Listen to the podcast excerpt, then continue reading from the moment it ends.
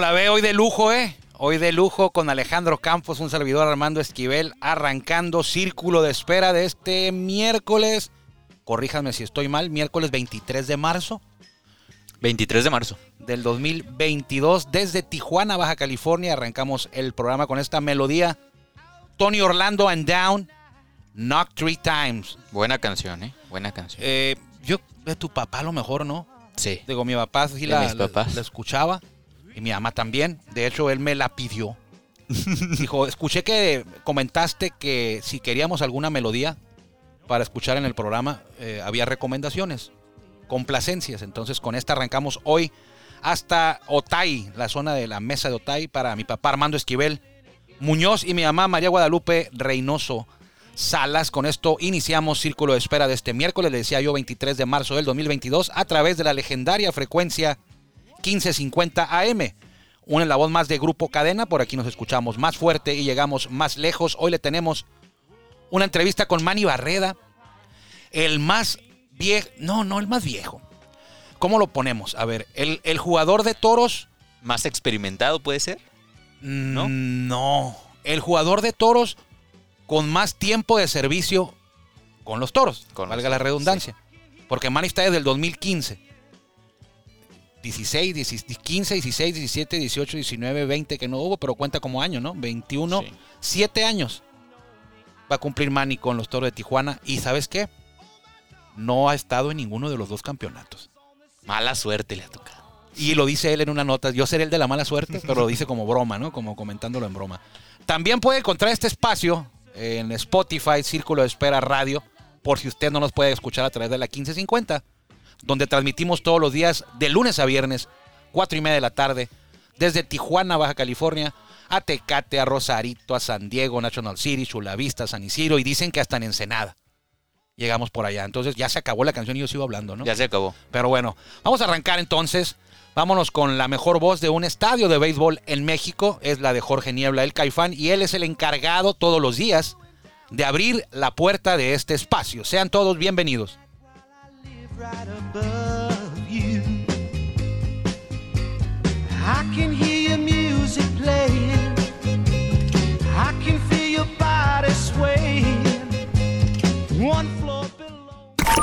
Ya estamos en el círculo de espera. Acompáñanos a tomar turno y hablar de béisbol con un toque relajado.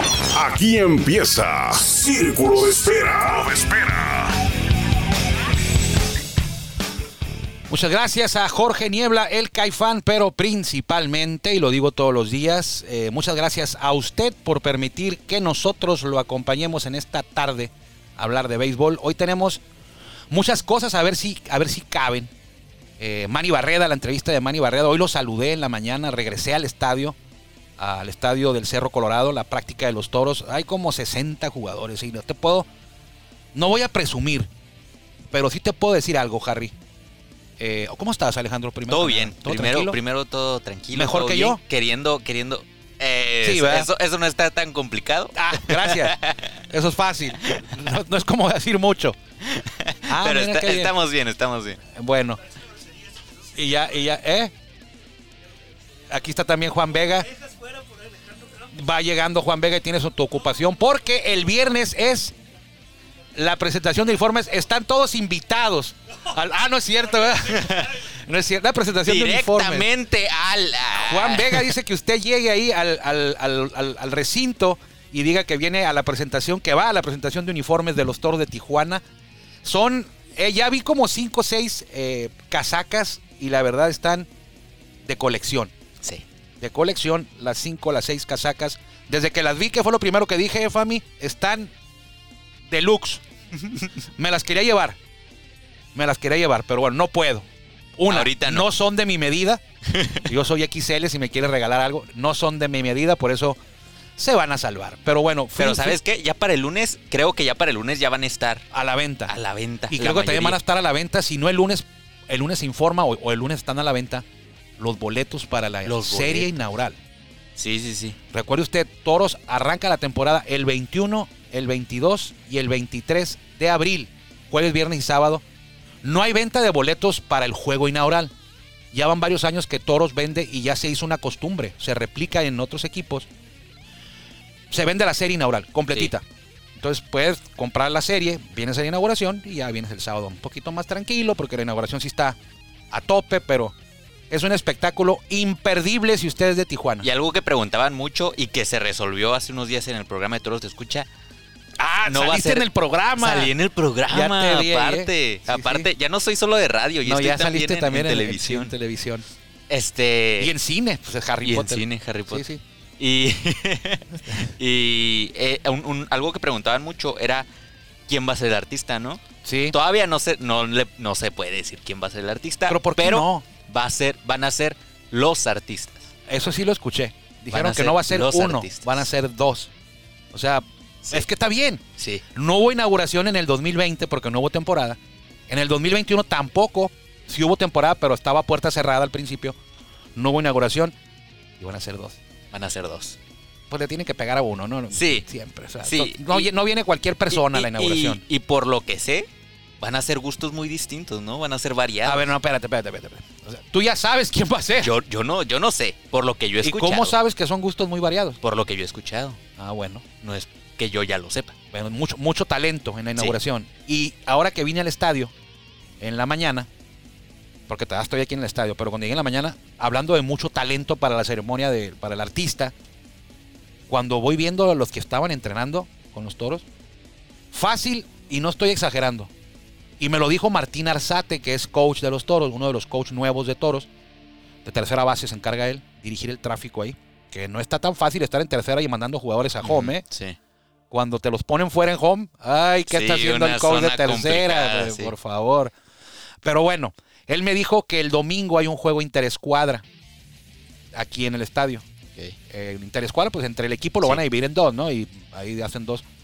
Y dice, Armando me dice, si vieras el line-up, porque ayer lo hice en la noche, si vieras los line-ups que hice ayer para el juego interescuadras, dice, esos dos equipos, bueno, esto ya se lo agregué yo, ¿no?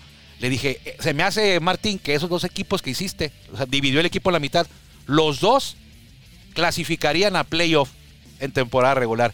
Y voltea y se ríe y me dice, tienes razón, dice, Sí. en el sur serían el 1 y el 2, facilito. y en el norte los dos clasificarían, así divididos a la mitad. Y ahí puedes saludar a Alonso Telles, a Vicente Palacios, a Vicente Romo, a Omar Rojas. Eh, que a todos les agradezco, a ustedes también, quienes han preguntado por un servidor, porque estuve alejado por motivos de salud. Y les voy a decir de qué se trata, pues es un cálculo renal, una piedra en el riñón que pues a quienes lo han vivido eh, saben de qué se trata, saben la, el nivel de dolor de una piedra en el riñón. Afortunadamente los médicos hicieron su trabajo y me informaron que no necesitaré intervención en un quirófano, no, ocuparé cirugía o que me operen, que el cálculo va a salir solo, pero mientras hace su recorrido infame, pues ya se imaginarán, ¿no? Sí, por lo que sé, se necesita una tipo dieta con agüita Agua, de, de mucha piña, agua, de sí. Jamaica. Mucha agua y medicinas para que ahí se relaje y pueda Sí. salir por causa, causa, no, causa no, por su causa natural. Sí. Entonces, pues hay que esperar. Pero bueno, entonces, eh, platicábamos con Manny Barreda en la mañana, también platicábamos con Kevin Quackenbush, el nuevo relevista de los toros. Kyle Lobstein también estuvo ahí con nosotros, Brennan Bernardino, Isaac Rodríguez siempre se acerca, Manny Barreda, pues hasta lo entrevistamos. También eh, saludamos a Efren Navarro, Steven Moya, o Moya, no le pregunté cómo se pronuncia su apellido, eh, es una de las caras nuevas y lo hubiera visto usted en la práctica de bateo con singular alegría despachando pelotas del otro lado de la barda. Bueno, es una práctica de bateo, pero con una facilidad. El tipo mide como dos metros, Harry. Dos metros. de altura aproximadamente. Fortachón seguramente pinta para ser este, una de las estrellas de esta temporada 2022 que, le repito, arranca a finales de abril. Ya estamos muy cerca, en un mes. Estamos a 23 de marzo, pues el, sí. el 21 de abril eh, son, pues sí, poquito menos de 30 días, unos 30 días, 28 sí. días. Se estará cantando el play ball, si Dios quiere, aquí en el estadio del Cerro Colorado, porque recuerde usted que los toros van a ser los primeros en arrancar la temporada el jueves 21 y para el viernes 22 el resto de la liga, los otros 16 equipos se pondrán en acción en lo que será esta campaña en la que los toros van a defender el campeonato, buscan el bicampeonato. Antes de entrar más a detalle, quiero compartir con ustedes esta plática corta con Manny Barreda, entrevista que se le, le realizó precisamente Guillermo Zulbarán. Afortunadamente la entrevista fue en español, porque eh, hizo una en inglés Guillermo Zulbarán a, a Anthony Herrera, que bueno, bueno, ahí se la dejamos. Se va a con Man- entender, se va a entender. Vamos con Manny Barreda y regresamos para hablar un poquito más de, de Manny, su carrera. Y lo que menciona ahí que me dio risa cuando dice, pues yo creo que soy el de la mala suerte, porque dice, pues ya le comentaba que no ha sido campeón a pesar de que está con toros desde el 2015. Adelante producción, vamos con Manny Barreda y regresamos aquí en Círculo de Espera. ¿Cómo te has sentido, Manny, y en qué has estado trabajando estos primeros días de Spring Training? Bueno, me he sentido muy bien eh, preparándome para lo, lo- lo que viene de la temporada. Es una temporada más larga, entonces eh, preparándome para mantenerme saludable todo el año. Eh, me he sentido eh, bastante bien ya, ya trabajando en, mis picheos eh, en ocasión, algo que tengo que hacer un ajuste este año al año pasado, ya que pues, es, es un poco diferente esta liga a, donde estaba en, el tipo de, de picheos que se manejan aquí, en los bateadores que hay aquí a comparación a los que hay allá. Entonces, pues trabajando en eso. En 2021 cumpliste tu misión de llegar a grandes ligas. Este año ya no vas a ir a buscar ese eh, volver. Bueno, o sea, esa meta siempre está ahí para, para cualquier pelotero. Yo creo que eh, trabajando fuerte y pues es, eh, manteniéndose saludable siempre hay una oportunidad. Eh, no voy a decir que, que no, no busco esa oportunidad porque pues todos los que estamos aquí eh, buscamos mejorar y, y, pues con el favor de Dios que, que se presente una oportunidad para, para volver. Las dos ocasiones que Toros ha sido campeón, no has estado en el equipo.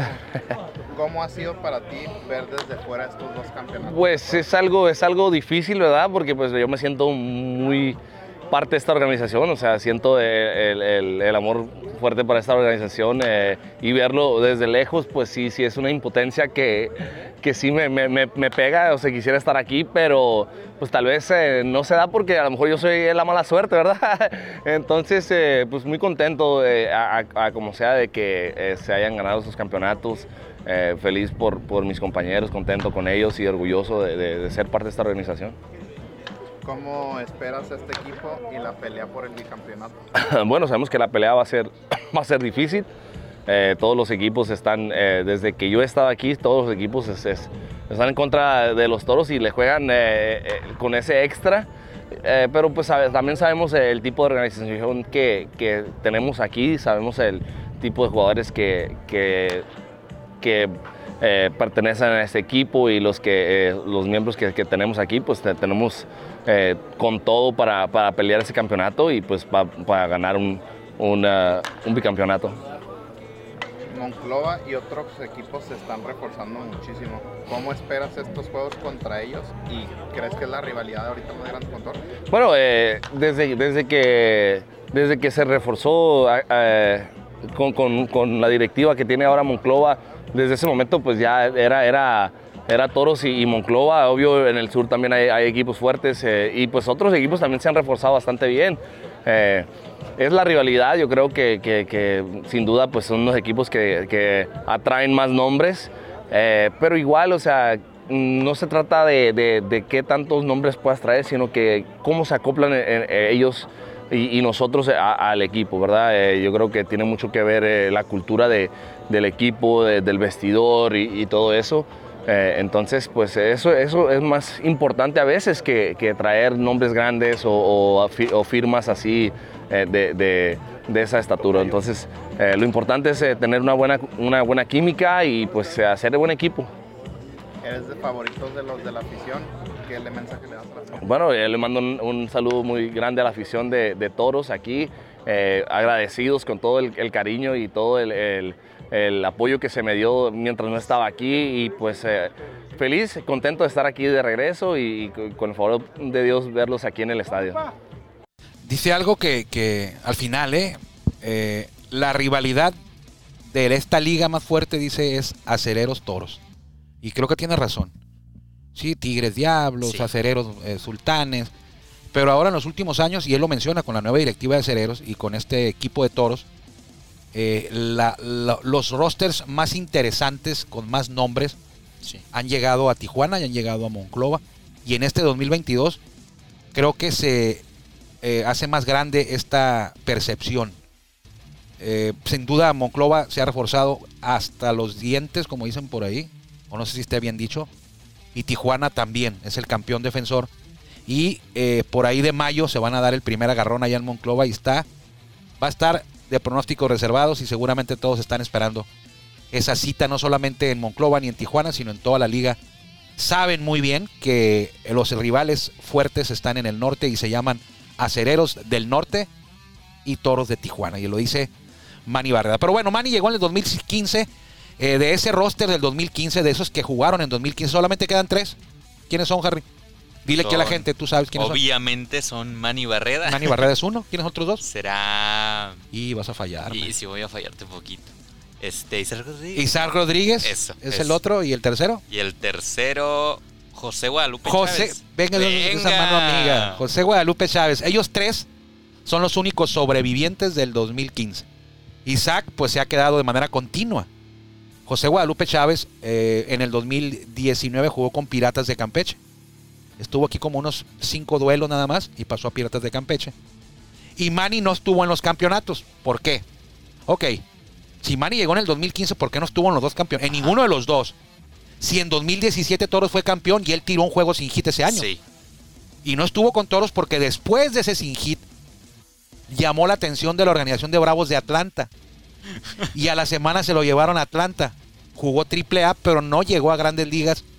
Y ahí se perdió el campeonato de los Toros en 2017. Regresa el 18, los dos temporadas, 19 también.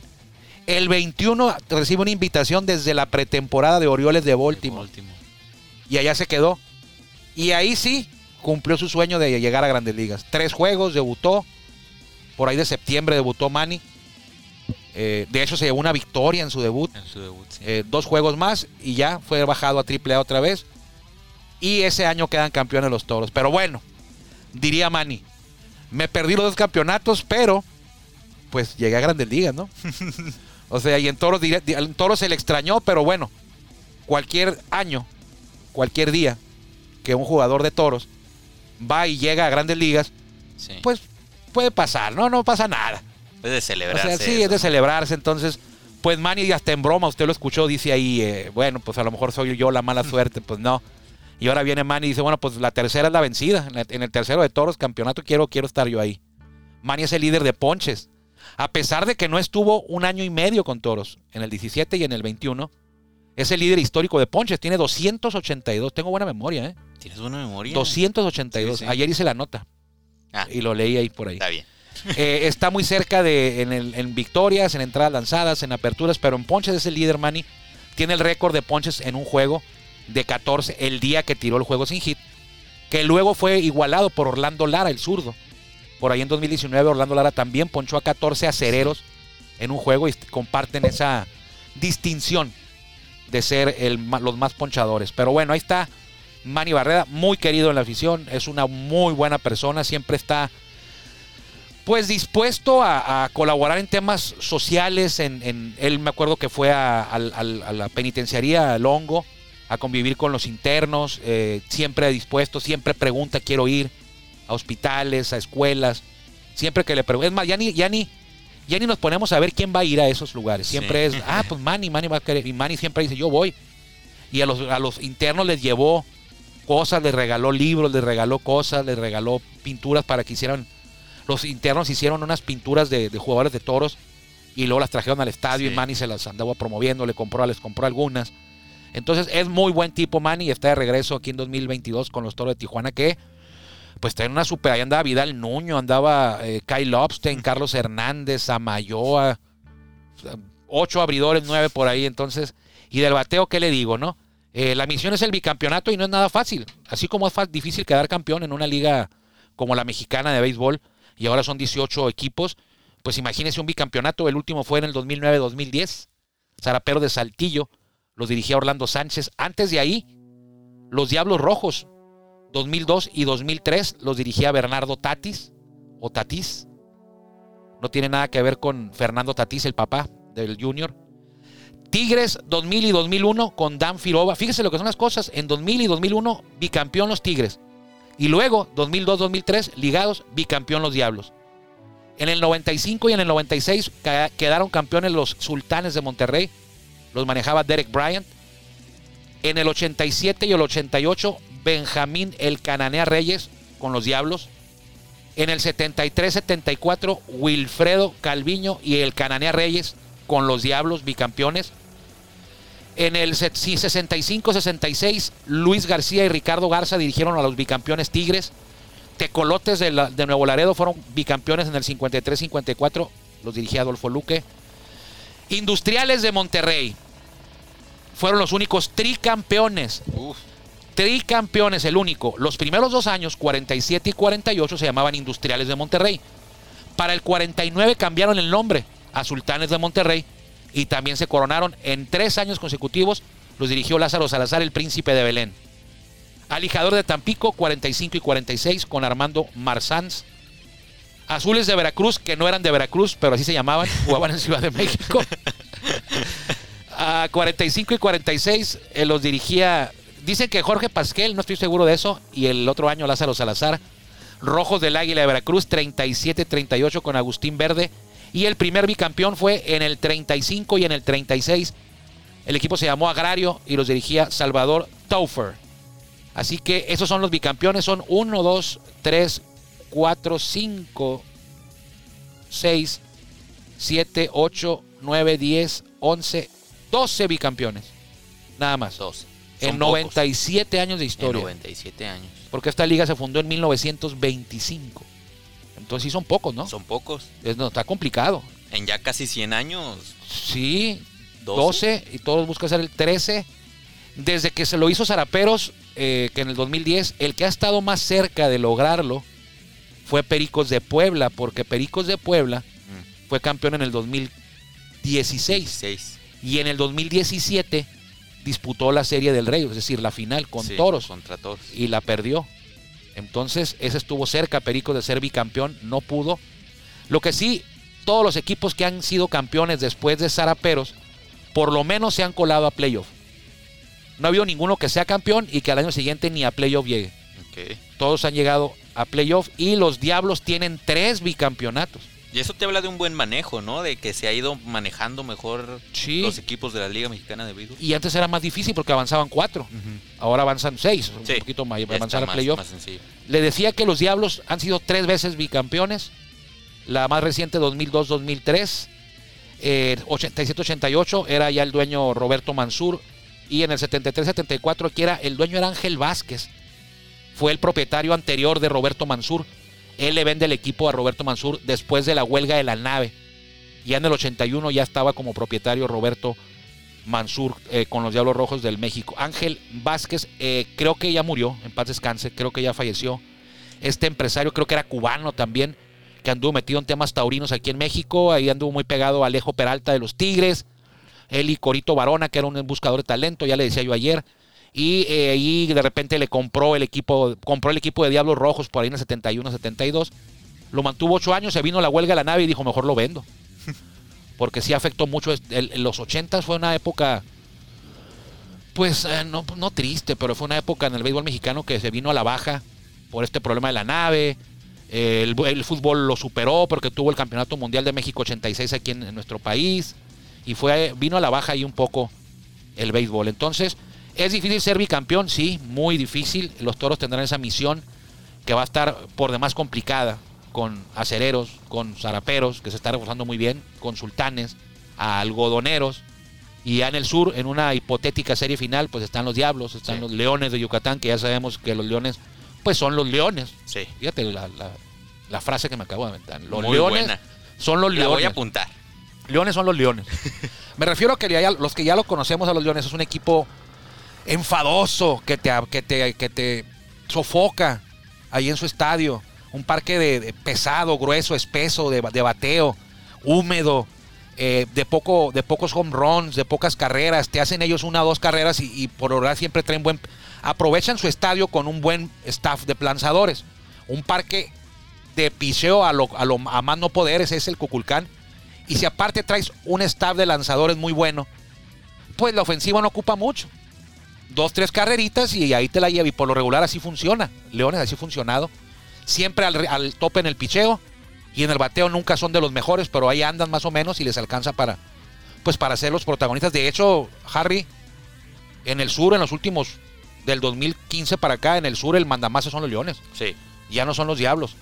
Y este año tienen esa misión los Diablos de recuperar eh, sus, sus glorias antiguas con Juan Gabriel Castro como manejador. Traen buen equipo los Diablos. Cuidado con ellos, ya hablaremos de ellos. En otra ocasión, en otra cita aquí en Círculo de Espero, lo invitamos mañana que nos acompañe aquí en este espacio por la 1550 o si no por nuestro podcast. Ya sabe usted que ahí nos encuentra el mismo nombre, Spotify, Círculo de Espera.